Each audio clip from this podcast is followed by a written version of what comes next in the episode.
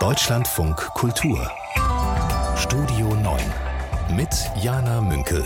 Zu Gast ist Anna Sauerbrei. Sie ist Koordinatorin der Außenpolitik bei der Wochenzeitung Die Zeit. Hallo, herzlich willkommen im Studio, Frau Hallo. Sauerbrei. Guten Tag.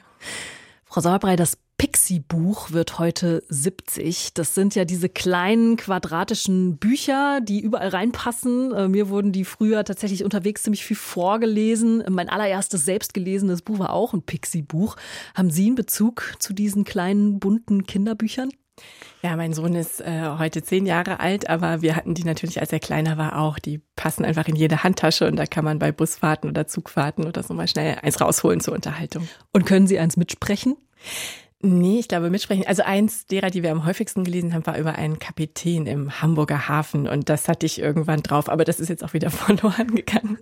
Und ist das auch nach wie vor der Berufswunsch Ihres zehnjährigen Sohns, Kapitän ähm, werden? nee, das, das ist tatsächlich nicht auf der Liste, aber es hat ihn, also hat ihm einen, einen äh, sehr maritimen Wortschatz verschafft. Also er wusste dann, was ein Fender ist zum Beispiel. Oh, ich wüsste es nicht. Was ist das? das ist eins von diesen ähm, Plastikdingern, die zwischen Boot und Kai liegen, damit das Boot anlegen kann nicht beschädigt wird. Ah ja, spannend. Ja, ich war gerade in Emden und habe da auch eine Ausstellung besucht über ein verschollenes Boot, was verschwunden ist äh, in ja vor 70 Jahren, glaube ich, inzwischen schon und habe da ähm, auch gemerkt, was für ein anderes Vokabular das tatsächlich ist. Also so dieses ein Schiff läuft vom Stapel, wenn es das erste Mal ins Meer gelassen wird. Ich ja, bin eine Landratte, habe ich daran gemerkt, aber total spannend. Das heißt, ihr Sohn könnte durchaus im maritimen Umfeld doch auch nochmal andocken. Bestehen, genau. Anna Sauerbrei hier bei uns im Deutschlandfunk Kultur. Und wir wollen jetzt hier nicht nur über Pixie-Bücher und Kapitäne und Schiffe sprechen, sondern natürlich auch über die Themen dieses Tages. Und ich freue mich sehr, dass Sie zuhören. Das Meinungsforschungsinstitut YouGov hat eine Umfrage gemacht. Da hat es die Deutschen gefragt, wie sie die Bundesregierung vorbereitet sehen für den Fall, dass Donald Trump im Herbst wieder US-Präsident werden sollte. 52 Prozent haben gesagt, die Bundesregierung bereitet sich zu wenig vor. Nur 10 Prozent sagen, ach doch, doch, die Vorkehrungen, die reichen aus. Und der Rest ist irgendwo dazwischen oder hat keine Angaben gemacht. Ich möchte da drauf schauen mit meinem Gast heute, mit Anna Sauerbrei, die die außenpolitische Berichterstattung der Wochenzeitung Die Zeit koordiniert. Frau Sauerbrei, wo würden Sie sich dann da einordnen? Bei den 52 Prozent, die sagen, ah, die Bundesregierung muss dann auch ganz schön viel tun. Oder bei den 10 Prozent, die sagen, ah, die Vorkehrungen, die reichen schon aus, äh, wir sind Trump hier gewachsen.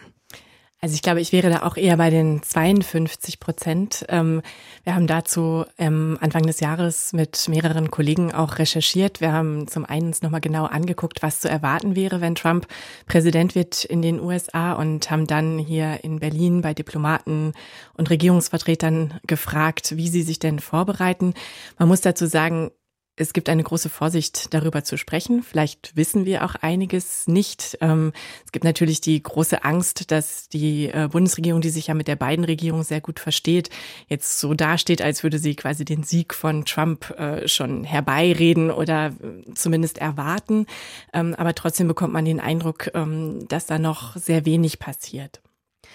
Ich habe diesen Artikel gelesen und muss sagen, der hat mich durchaus beunruhigt. Also Sie schreiben da auch selber oder beginnen diesen Artikel mit den Worten, Vorsicht, dieser Text ist nichts für empfindliche politische Gemüter. Er kann Sorgen und Beklemmungen auslösen, vielleicht sogar Angst vor der Zukunft, vor einer Zukunft mit Donald Trump.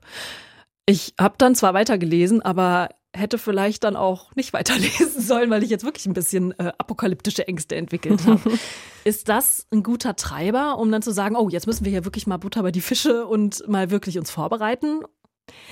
Ja, ich glaube, es besteht natürlich die Gefahr, dass man überdramatisiert und damit sollte man im Journalismus, glaube ich, generell sehr vorsichtig sein. Aber das, was passieren könnte, ist tatsächlich groß und berührt zentrale Sicherheitsinteressen und auch Wirtschaftsinteressen der Bundesrepublik Deutschland und auch Europas insgesamt. Nicht zuletzt natürlich auch Amerikas, die sich ja auch vor Trumps äh, autoritären Tendenzen fürchten. Ähm, also wenn wir dann darüber nachdenken, dass Trump äh, womöglich aus der NATO austreten könnte, wenn auch nicht austreten, sie zumindest in eine Art Schlafzustand versetzen würde, wo die amerikanische Unterstützung der NATO sehr stark zurückgefahren würde, dass er die Ukraine-Hilfe vermutlich sehr stark beschränken würde oder gar ganz aussetzen, dass er womöglich die immer noch sehr zahlreich in Europa vertretenen amerikanischen Truppen, die ganze Logistik, das amerikanische Organisationstalent, auch die amerikanischen Waffen abziehen würde. Und das in einer Situation, wo es eben in Europa einen Krieg gibt, äh, wo Russland weiterhin die Ukraine bedroht und auch andere Länder an der NATO-Ostflanke, dann ist es, glaube ich, in diesem Fall nicht überdramatisiert. Wir hatten letztens einen Wahlkampfstrategen bei uns hier im Programm im Deutschlandfunk Kultur im Interview. Der war auch Wahlkampfstratege unter anderem für Barack Obama. Julius van der Laar heißt der. Und der hat in diese Lage rein, die Sie gerade geschildert haben, auch in diese Bedrohungsszenarien rein, eigentlich was gesagt, was mich ein bisschen optimistisch gestimmt hat. Er hat nämlich Bidens Wahlkampfteam eigentlich richtig gute Arbeit bescheinigt. Wenn ich auf die Fundraising-Zahlen schaue, wenn ich anschaue, wie viel Geld Joe Biden bisher eingenommen hat, wie früh die mit der Kampagnenplanung dran sind, ich erinnere mich noch, 2012, als wir damals die Wiederwahl von Obama äh, organisiert haben. Die erste offizielle Veranstaltung von Barack Obama damals hat im März stattgefunden. Obama war ähnlich weit hinten in den Umfragen, damals im Vergleich zu den anderen Republikanern, wie zum Beispiel Mitt Romney. Insofern, wenn ich in dem Joe Biden-Team bin, dann bin ich natürlich großartig besorgt über den aktuellen Zustand. Aber ich finde, die haben ihre Hausaufgaben gemacht und versuchen zumindest vorzubereiten. Also die sind besser vorbereitet als die Bundesregierung? Ja, ich, ich glaube schon, dass da ein sehr professionelles Team am Werk ist und dass es eben viele Indikatoren auch gibt, die dafür sprechen würden, dass Biden das noch einmal gewinnen kann. Aber in vielen Umfragen ist es nur einmal auch so, dass äh, Donald Trump im Direktvergleich zu Joe Biden vorne liegt. Das gilt auch für einige von den bedeutenden Swing-Staaten. Das ist ja viel wichtiger in Amerika, weil am Ende die äh, Frage entscheidet, wie viele Staaten haben sich für einen Kandidaten entschieden, eine Mehrheit für den Kandidaten hervorgebracht. Ähm, von daher äh, muss man zumindest damit rechnen. Und darauf zieht ja die Frage, ob wir uns darauf vorbereiten sollten. Und ich glaube, es ist eben absolut nicht ausgeschlossen. Und angesichts der Größe der Probleme, die dann auf uns zukommen würden, ähm, sollte man eben jetzt schon etwas tun, soweit es geht. Jetzt reist Bundeskanzler Olaf Scholz morgen für zwei Tage nach Washington. Er trifft am Freitag auch US-Präsident Biden. Was hat er denn im Gepäck? Ja, ich denke, ganz oben auf der Agenda wird sicherlich das Ukraine-Thema stehen. Ähm, Im amerikanischen Senat geht es ja jetzt gerade, äh, im Kongress geht es um die Frage, ob die Amerikaner ihre Ukraine-Unterstützung weiterführen werden. Auch die Frage, was Europa tun kann, um das zu unterstützen. Ähm, und äh, natürlich wird wahrscheinlich auch Nahost ein großes Thema sein. Die Frage, wie kann man vielleicht diesen Krieg beenden oder beruhigend auf die eskalierende Lage einwirken. Anna Sauerbrei koordiniert die außenpolitische Berichterstattung in der Wochenzeitung Die Zeit. Und wir bleiben gleich bei den USA, weil das heute ein Thema ist, das doch auch die Berichterstattung, die Nachrichtenlage beherrscht und schauen nochmal genauer auf das, was Sie gerade schon angesprochen haben, auf die möglichen Hilfen für die Ukraine, die möglicherweise gar nicht mehr so möglich sind. Präsident Joe Biden hat ziemlich große Zugeständnisse an die Republikaner gemacht bei der Einwanderungsreform. Unter anderem sollen Asylanträge erschwert werden. Und Bidens Demokraten hatten gehofft, diese Woche im Senat über diesen überparteilich ausgehandelten Entwurf abstimmen zu können. Denn der sieht nicht nur die Einwanderungsreform vor, der kombiniert diese Reform mit einem Hilfspaket für die Ukraine und auch für Israel. Aber die Republikaner haben ich sage jetzt mal lakonisch, keinen Bock. Und Biden hat auch einen Schuldigen ausgemacht. Er wirft Donald Trump wörtlich Sabotage vor. Hat er da recht? Ja, über sozusagen, ähm, wenn man mit außenpolitischem Sprecher arbeiten möchte, seine Proxys, also seine Stellvertreter im Kongress, ähm, versucht Joe, ähm, Donald Trump dieses Paket zu verhindern. Und ich glaube, das ist tatsächlich in vielerlei Hinsicht ähm, dramatisch, ähm, auf die Gefahr hin, dass ich jetzt hier wieder alarmistisch klinge. Aber ähm, da steckt ganz viel drin, was wirklich an die Grundfesten der amerikanischen Außenpolitik geht. Also einerseits die Verteidigung Europas mit der Ukraine-Hilfe, dann auch das enge Bündnis mit Israel. Auch für Israel ist ja ein Milliardenbetrag, ein Unterstützungsbetrag in diesem Paket enthalten, was die Israelis auch wirklich brauchen. Und dann vielleicht da die, die Migration, die in Amerika gerade ein Riesenthema ist. Also die Zahlen steigen, es kommen immer mehr Menschen über die amerikanisch-mexikanische Grenze. Viele Kommunen sind überfordert mit der Unterbringung. Und da hat er wirklich sehr große Konzessionen jetzt an die Republikaner gemacht. Eine Verschärfung des Asylrechts, mehr Abschiebemöglichkeiten. Ähm, und wenn das jetzt nicht angenommen wird, steht sozusagen auch die Frage im Raum, wie funktionsfähig ist überhaupt diese amerikanische Demokratie noch? Denn ähm, dieser Kompromiss ist wirklich ein sehr großer Schritt der Demokraten auf die Republikaner zu. Wenn sie das jetzt nicht annehmen, was können sie überhaupt noch bewirken in dem Kongress? Es ist ja jetzt immerhin noch ein Jahr, bis dann der nächste Präsident ins Amt kommt und, und dann eben auch ein Teil des Kongresses wieder ausgetauscht wird. Wenn wir dieses Szenario aber weiterdenken, ähm, ist ja auch da diese Frage, was das für eine Konsequenz auf die Ukraine, aber auch auf die weltpolitische Sicherheitslage haben könnte. Ne? Also wenn diese Blockade jetzt bestehen bleibt äh, und die Diskussion läuft ja auch schon länger, dass eben diese Ukraine-Hilfen aus den USA immer wackeliger werden und blockiert werden, dann richtet sich ja der Blick automatisch ganz schön schnell auf Deutschland, weil Deutschland der zweitgrößte Unterstützer ist. Ähm, die EU hat, kam gerade auch heute wieder die Nachricht rein, dass Ursula von der Leyen da auch doch durchaus ähm, verbal äh, einiges verlauten lässt und sagt, es, es gibt auch EU-weit äh, das Paket, das wirklich auch vom Stapel läuft, um wieder bei den maritimen Metaphern zu sein. Aber trotzdem ist ja dieser Fokus dann auf Deutschland und auf der EU. Ähm, können die das allein stemmen? Ich glaube, das wäre sehr schwierig. Also es geht jetzt allein bei der Ukraine-Hilfe um 60 Milliarden Dollar, also ungefähr 55 Milliarden Euro. Und das ist ein sehr großer Betrag. Die Amerikaner haben bislang ungefähr 100 Milliarden in, ausgegeben, um die Ukraine militärisch und finanziell zu unterstützen seit Beginn des Krieges. Ähm, bei Deutschland ist es so ein mittlerer zweistelliger Betrag, also um die 15 oder 17 Milliarden Euro, glaube ich. Ähm, und dass diese, diese 60 Milliarden, die jetzt beschlossen werden würden, so der Plan der beiden beiden Regierungen, das sollte dann sozusagen durch diese schwierige Wahlkampfzeit in den USA bis zu den Wahlen Anfang November reichen, damit man nicht nochmal drüber sprechen muss, damit es nicht nochmal zwischen die politischen Fronten gerät. Aber im Vergleich zu dem, was die Europäer leisten und leisten können, ist es eben einfach, wäre es wirklich Wahnsinn. Europa müsste diesen Betrag jetzt ähm, aus eigener Kraft ausbringen, wenn wir, besonders wenn wir auch hier auf die ohnehin schon schwierigen Haushaltsverhandlungen gucken. Wie ist das denn, wenn wir den Blick auf die Ukraine selbst werfen? Also von Zelensky hören wir, dass er möglicherweise sogar in persona auch zur Münchner Sicherheitskonferenz anreisen wird. Das ist ja auch ein Zeichen dafür, dass er da wirklich auch körperliche Präsenz zeigen möchte. Möglicherweise auch natürlich wieder seine Bitten, die er ähm, immer wieder jetzt wiederholt nach der Unterstützung auch nochmal bekräftigen möchte. Aber am Ende hilft Bitten selbst auf der Münchner Sicherheitskonferenz wahrscheinlich auch nicht so viel. Ja, ich glaube, ähm, Präsident Zelensky hat in den ähm, vergangenen zwei Jahren, die dieser Krieg ja nun fast schon währt, sehr gute Arbeit gemacht, die einfach auf der internationalen Bühne sehr präsent zu sein, sein Charisma, sein Redetalent einzusetzen, auch um in die europäische, die amerikanische Öffentlichkeit hineinzuwirken. Es gab ja in vielen der großen Unterstützerländer, USA, aber auch Deutschland, sehr lange eine große, einen großen Anteil der Bevölkerung, die auch gesagt hat, wir finden das richtig. Also die Wucht und der Schock dieses Krieges haben dazu beigetragen, aber natürlich auch seine Person.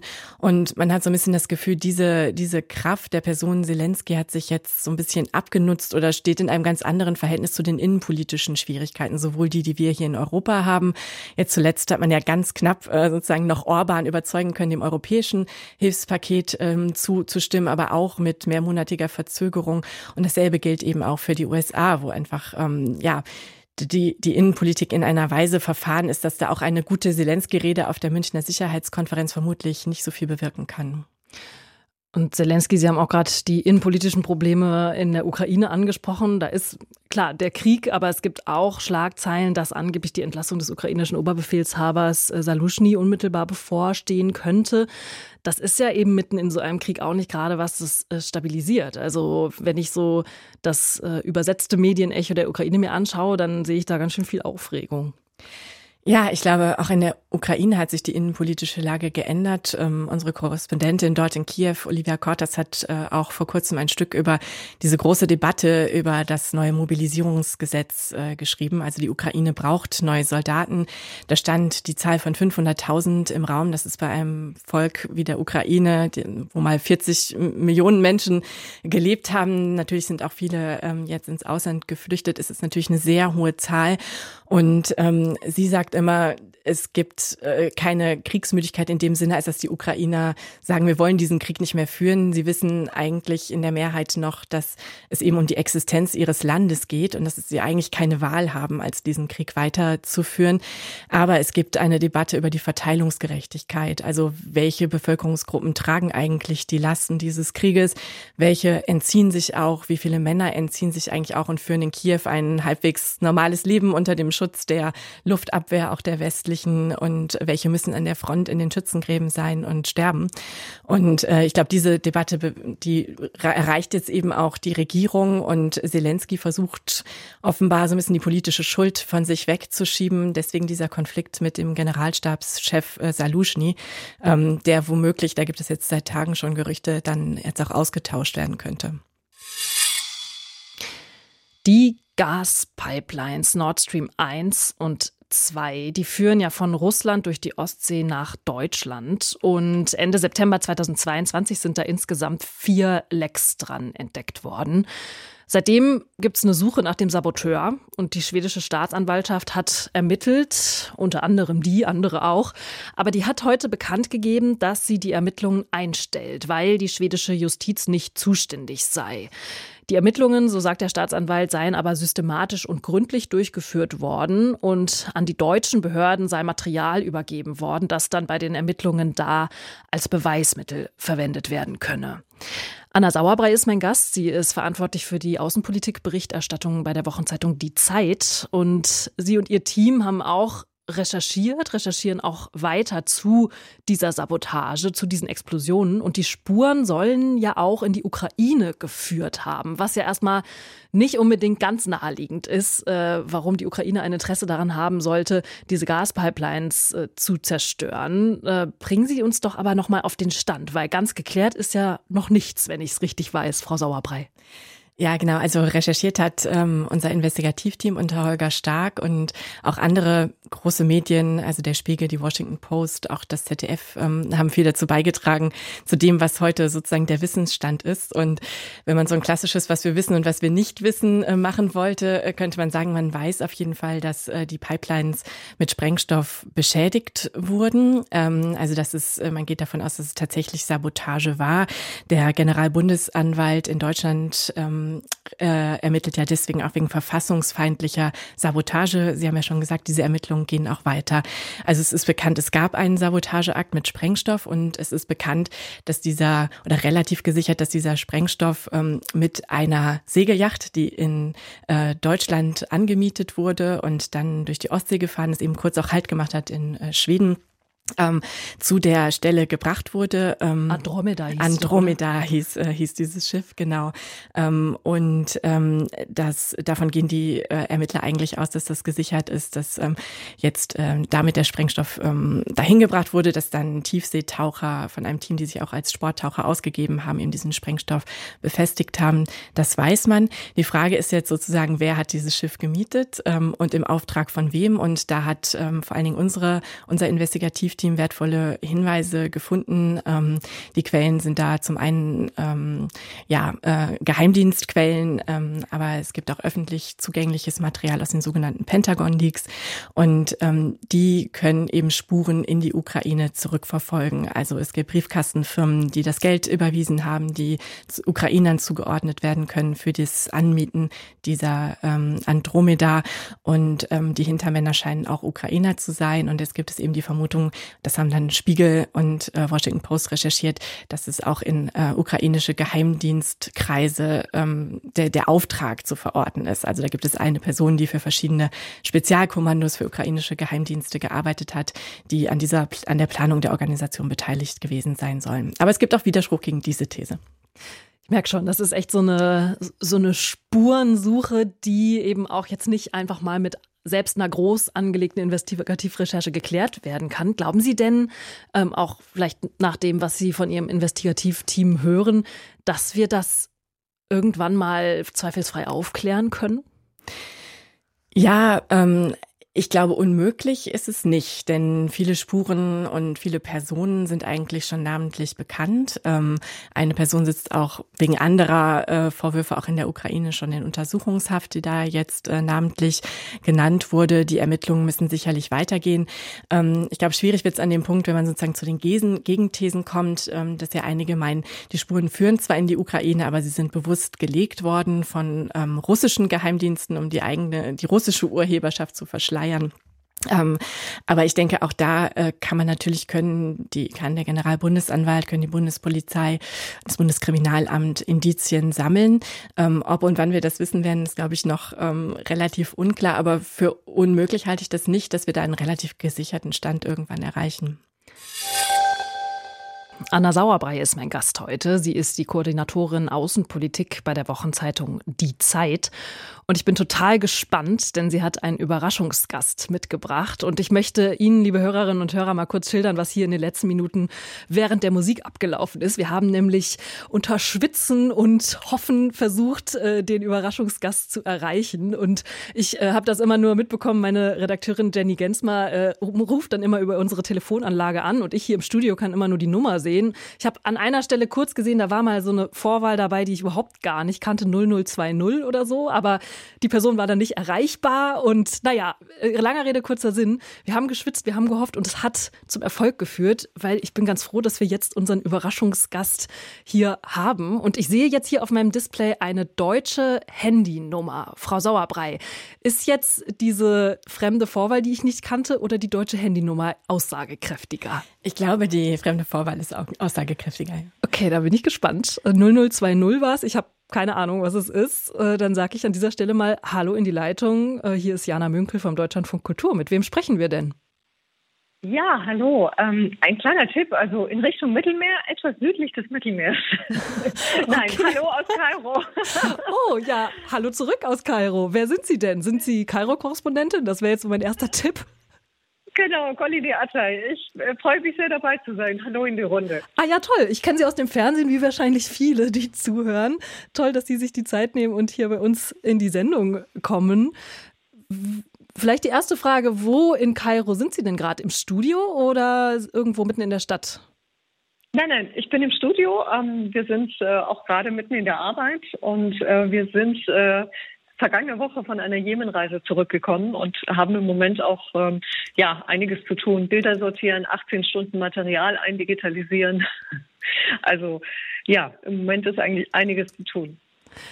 Das klingt auf jeden Fall arbeitsam und auch ein bisschen nach sich durch Material wühlen. Frau Sauerbrei, warum haben Sie denn Goline Atay hier mitgebracht? Kennen Sie sich? Nein, wir kennen uns nicht persönlich. Also ich kenne sie natürlich vom Lesen. Ähm, sie hat ja auch ein tolles Buch über den Iran gemacht, über die iranischen Frauen und die äh, Revolution der Frauen ähm, dort. Und ich war tatsächlich jetzt sehr beeindruckt und auch berührt von ähm, einem ersten Beitrag, der aus dieser Jemen-Reise entstanden ist. Der ist im ZDF-Auslandsjournal schon gelaufen, auch in der Mediathek äh, noch abrufbar.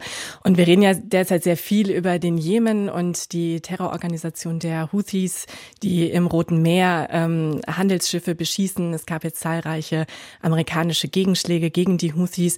Und wir schauen immer mit so einer geopolitischen Brille auf dieses Problem und schauen auf die Landkarte und sehen die Pfeile, wo jetzt äh, Raketen hingeflogen sind ähm, und äh, hören Nachrichten darüber, welche Schiffe fast getroffen wurden und welche Aktionen die Houthis gemacht haben, sehen das natürlich im Kontext des Gaza-Konflikts. Die Houthis berufen sich auf die Unterstützung, ähm, darauf die Palästinenser in Gaza Gaza unterstützen zu wollen mit diesen Angriffen auf diesen wichtigen Seeweg. Und ähm, was Coline Ertei gemacht hat, ist, sie ist tatsächlich hingefahren. Das ist äh, sehr, sehr ungewöhnlich. Es ist sehr schwierig, in dieses Land reinzukommen. Es ist auch sehr, sehr gefährlich, sich in diesem Land zu bewegen. Schon das war beeindruckend. Aber sie hat vor allen Dingen auch den Blick ähm, auf die Menschen dort gelenkt, also die unter dieser Terrorherrschaft leben müssen oder eben in dem anderen Teil, der von einer anderen Regierung gehalten wird. Es gibt da ja schon seit ähm, über zehn Jahren einen Bürgerkrieg und sie zeigt einfach, welche Auswirkungen auf die Menschen dieser Bürgerkrieg hatte, vor allen Dingen auch auf Kinder und Familien. Und Frau Atay, da würde ich direkt anschließen. Wie kommen Sie denn dann in den Jemen, wenn da eigentlich gerade keiner wirklich so hinreisen kann? Wie kommen Sie dann auch an Ihre Protagonistinnen und Protagonisten? Wir waren tatsächlich schon länger nicht mehr vor Ort. Äh, ZDF ist seit sieben, acht Jahren nicht vor Ort gewesen. Und ähm, wir hatten diese Reise lange geplant, lange ähm, bevor es im Roten Meer zu diesen Spannungen gekommen ist. Und ähm, wir hatten die Möglichkeit ähm, einzureisen. Äh, der Jemen ist ja im Moment kein souveränes Land. Das heißt, man muss ähm, zuerst einmal die Koalitionsstreitkräfte fragen, die Emirate und Saudi-Arabien, ob man einreisen kann. Das macht jeder Journalist so. Und dann muss man in einem zweiten Schritt fragen, ob man denn in diese Husi-Gebiete kommt. Für mich war es wichtig, dorthin zu gehen, auch schon vor den Spannungen, ähm, vor der Eskalation im Roten Meer, weil 70 bis 80 Prozent der Jemeniten leben in diesem Gebiet und haben täglich mit dieser Herrschaft zu kämpfen. Und ich wollte unbedingt sehen, ähm, was passiert dort und äh, vor allen Dingen, wie herrschen die Houthis. Das hat mich sehr interessiert. Auch weil ich wusste, dass die Houthis sich als Teil der sogenannten iranischen Achse des Widerstands begreifen. Und das, was sie im Roten Meer gerade tun, das framen sie ja so, als ob es äh, der Unterstützung der Palästinenser dient. Und ich wollte einfach wissen, was passiert da innenpolitisch, was passiert mit den Menschen. Und was passiert mit den Menschen? Also was nehmen Sie mit aus Ihren Recherchen vor allem? Ah, es war eine sehr schwierige Reise. Ich, ich muss sagen, ich bin noch nie so kontrolliert worden, so geprüft worden wie in diesem Houthi-Gebiet. Ähm, ständig eigentlich ähm, 24 Stunden lang begleitet von zwei Aufpassern der Staatssicherheit, die wirklich alles, was ich gefragt habe, alles, was ich gesagt habe, aufgeschrieben haben, äh, auch alles, was die Interviewpartner gesagt haben und ähm, stets am Propagandahandbuch der Houthis entlang. Und ich, ich fühle mich dann immer getriggert, wenn ich diese Propaganda sehe, sie Stück für Stück auseinanderzunehmen. Und äh, ich hatte im Vorfeld viele, viele Gespräche mit Jemeniten geführt, wie diese totalitäre Herrschaft der Houthis funktioniert und was es mit den Menschen macht, ähm, was es mit den Frauen macht. Frauen haben sehr zu leiden. Frauen zum Beispiel, die für Hilfsorganisationen arbeiten, habe ich erfahren, können im Moment nicht alleine durchs Land fahren, was bedeutet, dass in zahlreichen Hilfsprojekten einfach Frauen fehlen, was sich wiederum negativ auswirkt ähm, auf die Hilfe, die für Frauen geleistet werden muss. Was passiert dort mit Journalisten? Es gibt eigentlich keine unabhängigen Medien mehr. Die Houthis haben eine riesige Propagandamedienlandschaft geschaffen und haben das ganze Narrativ an sich gerissen. Und ähm, ja, das, das wollte ich einfach ähm, herausbekommen. Und vor allen Dingen, was machen Sie im Roten Meer? Ich wurde zu, diesem, zu dieser Propagandatrophäe geführt, zu dieser Galaxy Leader, mit einem etwas mulmigen Gefühl im Bauch, weil ich wusste, dass ein Teil der Crew noch an Bord ist und in Geiselhaft gehalten wird. Und ich, ja, ich wollte sehen, wie, was, wie machen die das? Wie funktioniert das? Und vor allen Dingen, ähm, wie geht es weiter mit dem Friedensprozess im Innern des Landes, der ja durch das, was jetzt im Roten Meer passiert, auch wirklich einen empfindlichen Rückschlag erleiden könnte? Mhm. Frau Sauerbrei, Sie wollten noch ja, was ich, ergänzen. Ich finde das, äh, ich finde es sehr, sehr wichtig, diese Propaganda auseinanderzunehmen, weil das teilweise ja sogar in westlichen Gesellschaften durchaus Widerhall findet. Also, dass wir auf pro-palästinensischen Demonstrationen in den USA zum Beispiel dann eine Verherrlichung des Houthi-Kampfes sehen als tatsächlich pro-palästinensische ähm, ja, Unterstützung. Und ich glaube, es ist deswegen wichtig, zu zeigen, ähm, wie das Goline Ataya in diesem Beitrag gemacht hat. Und ich hoffe, da kommt auch noch mehr, ähm, was, das, was das für ein Terrorregime im Inneren ist und was es einfach für die Menschen bedeutet. Also sie hat auch zahlreiche Kinder gezeigt, die eben verletzt werden ähm, durch bewusst gelegte Sprengfallen, durch die vielen Minen, die in diesem Land verlegt wurden, durch Scharfschützen, die einfach die normale Bevölkerung in diesem Land terrorisieren. Und ich glaube, das sollte man auf keinen Fall vergessen, weder hinter der ähm, ja, geopolitischen Brille noch eben eben wenn es dann um diese äh, ideologischen Auseinandersetzungen um den Gazakrieg im Westen geht. Frau Sauerbrei hat gerade gesagt, sie hofft, da kommt noch mehr. Ich bin jetzt natürlich auch neugierig, Frau Atay. Wann können wir denn mit weiteren Veröffentlichungen, mit weiteren Reportagen rechnen? Also einige gab es schon tatsächlich und im Moment arbeite ich an einem Dokumentarfilm und zeige dann quasi die Reise von Südjemen nach Nordjemen. Ähm, der wird hoffentlich ausgestrahlt Ende Februar, am 28.02. Im ZDF nehme ich an. Richtig. Für das ZDF ist sie nämlich auch Korrespondentin in Kairo. Goline Atay ist äh, Überraschungsgästin von Anna Sauerbrei, die wiederum die außenpolitische Berichterstattung oder die Auslandsberichterstattung der Zeit koordiniert. Und ich sage ganz vielen Dank nach Kairo, Frau Atay, und vielen Dank, Frau Sauerbrei, dass Sie Frau Atay mitgebracht haben. Ja, von mir auch vielen Dank nach Kairo. Ganz herzlichen Dank in die Runde. Ciao. Und frohes Schaffen. Tschüss. Dankeschön. Viele Menschen wollen gerade Mitglied in einer deutschen Partei werden. Die Grünen zum Beispiel vermelden seit Jahresbeginn offenbar mehr als 4500 neue Mitglieder. In die Linke sind im Januar gut 1000 Menschen eingetreten, auch offenbar mehr als in anderen Monaten. Die SPD spricht von einer durchschnittlichen Verdreifachung der Eintritte im Vergleich zu anderen Monaten im Januar. Und in der AfD gibt es ebenfalls Zuwachs. 3300 Menschen seien im Januar neu in die AfD eingetreten, sagt die AfD. Jetzt ist es seit Jahrzehnten eigentlich so, dass immer weniger Menschen Parteimitglied werden und diese Eintritte sind, so wird zumindest auch von vielen Expertinnen und Experten vermutet, im Zusammenhang zu sehen mit der Enthüllung der Korrektivrecherche rund um das konspirative Treffen von Rechtsextremen und AfD-Politikern in, bei Potsdam an einem See, wo sie diese sogenannten Remigrationspläne geschmiedet haben. Werden die Deutschen, Anna Sauerbrei, nach diesen Enthüllungen von Korrektiv politischer? Ich weiß nicht, ob sie politischer werden, aber anscheinend werden sie politisch aktiver. Also das hat man ja schon an den Demonstrationen gesehen, die auch am vergangenen Woche gar nicht abgeebbt haben. Da sind ja mittlerweile viele Millionen Menschen über die letzten Wochen auf die Straßen gegangen. Und ich würde es auch so deuten, die Zahlen geben das ja auch durchaus her, dass ähm, das mit dieser Recherche zu tun hat und wirklich mit dem Gefühl, hier geht es an die Grundfesten unserer Demokratie. Die anderen haben nicht nur gefährliche Ideen, sondern sie sind darauf aus, diese gefährlichen Ideen in die Tat umzusetzen. Sie suchen sich Geldgeber, sie organisieren sich, sie versuchen Wahlen zu gewinnen und sind auch, das geben die Umfragen für die AfD ja durchaus her, in den Ländern im Osten womöglich auch kurz davor, Wahlen zu gewinnen oder wirklich auch Staatsverantwortung über Bürgermeister und Landratsämter hinaus zu gewinnen, ähm, der ja, Aussicht zumindest darauf, einen Ministerpräsidenten zu stellen, eventuell in Thüringen. Und ich glaube, dieses Schockmoment scheint doch viele ähm, dazu zu bewegen, nicht nur über Politik zu reden, sondern eben auch handeln zu wollen, auf die Straße zu gehen und jetzt offenbar auch dann in Parteien mitwirken zu wollen.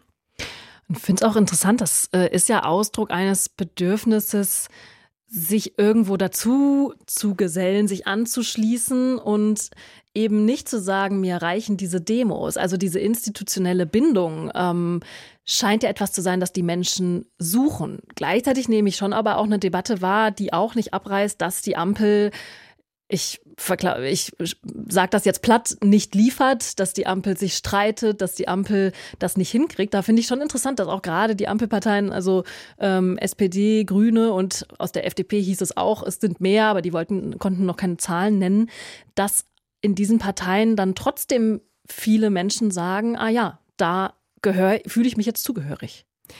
Ja, also ich glaube, es ist noch sehr schwer zu interpretieren, weil es ja auch keine Befragung dieser Neumitglieder gibt. Ähm, aber was ich vermuten würde, wäre das tatsächlich das auch ein Resultat dieser, dieser Polarisierung in der Gesellschaft äh, ist. Es gab jetzt auch eine neue Studie von der Bertelsmann Stiftung, die gezeigt hat, dass es eben eine ganz bestimmte Gruppe ist, die die ähm, Ampelparteien noch unterstützt, also die besser gebildeten, die, die auch ein bisschen mehr Geld auf dem Konto haben ähm, und dass gerade so die Mitte und der untere Rand der Gesellschaft sich stark von der Ampel abgewandt haben. Und diese Polarisierung hat sich, glaube ich, so über das vergangene Jahr aufgebaut. Im Fokus stehen ganz oft die Grünen, die ähm, als ideologische Partei Partei gebrandmarkt wurden, nicht nur von der AfD, sondern auch von anderen Zentrumsparteien, vor allen Dingen von den Unionsparteien, aber auch von ihrem eigenen Koalitionspartner, der FDP. Ähm, und ich könnte mir vorstellen, dass es auch Teil so einer Gegenbewegung ist, dass Leute, die sich diesen Parteien, SPD, Grüne, ja auch Linke, zugehörig oder nahe fühlen, dass die jetzt sagen, okay, wenn die anderen so stark gegen uns sind, äh, jetzt kommen wir auch ins Handeln, eben verbunden mit diesem Impuls, auch wirklich was gegen Ex Rechtsextremismus tun zu wollen. Und dafür ist eben am Ende Ende in Deutschland ähm, dann doch die Partei der effektivste Weg. Also natürlich kann man sich auch in Bürgerinitiativen engagieren, man kann äh, demonstrieren gehen, aber das meiste kann man eben tatsächlich in einer Partei machen. Jetzt habe ich ja zu Beginn gesagt, dass auch die AfD durchaus viele Neueintritte hat. Das würde ja zu dieser Polarisierungsthese auch passen, die Sie gerade äh, ausgeführt haben. Das heißt aber ja auch, dass auch diese Ereignisse, auch die Demonstrationen möglicherweise dazu führen, dass eben auch viele sagen, oh, jetzt erst recht, jetzt äh, muss ich mich der AfD anschließen. Also auch so eine Gegenbewegung wirklich ausgelöst wird. Ja, ich glaube, es ist im Moment noch total unklar, was das, diese ganze Gemengelage nach der ähm, Korrektivrecherche ähm, mit der AfD macht. Also einerseits bemerkt man, dass die Partei versucht zu betonen, dass sie konservativ ist. Sie geben vor, alles in rechtsstaatlichen, ähm, mit rechtsstaatlichen Mitteln erreichen zu wollen ähm, in Sachen der Migrationspolitik. Also da herrscht schon so eine gewisse Panik auch, also eben diese mittleren Schichten zu verlieren. Ähm, Andererseits äh, sehen wir auch, dass die AfD in den Umfragen gerade etwas verloren hat. Das ist auch noch so ein bisschen schwierig zuzuordnen. Liegt es jetzt an der Parteigründung von Bündnis Sarah Wagenknecht oder ist es auch Ausdruck ähm, des Schocks mancher AfD-Wähler über das, was über dieses Treffen in Potsdam bekannt geworden ist? Ähm, und gleichzeitig sehen wir eben auch neue Eintritte in die Partei, also auch einen, einen mobilisierenden Effekt. Und wo das am Ende landet, vermag ich schwer zu sagen. Also die Umfragen geben da ganz unterschiedliche ähm, Ergebnisse her. Es gibt schon immer noch, ähm, hat jetzt auch kürzlich eine Studie gezeigt, einen großen Teil der AfD-Wähler, die nicht gefestigte AfD-Wähler sind. Also ungefähr 47 Prozent sagen, ich kann mir auch vorstellen, wieder mal eine andere Partei zu wählen. Das ist ja aus sozusagen demokratietheoretischer Perspektive positiv, dass es sozusagen nicht nur der harte rechtsextreme Kern ist, der alles mitmacht, ähm, was diese Partei macht. Ähm, ich glaube, da ist sehr viel im Fluss gerade und es ist schwer, da jetzt zu einer abschließenden Interpretation zu kommen. Dann sage ich vielen Dank, Anna Sauerbrei, für Ihren Besuch und für Ihre Gedanken hier bei uns im Deutschlandfunk Kultur. Gerne.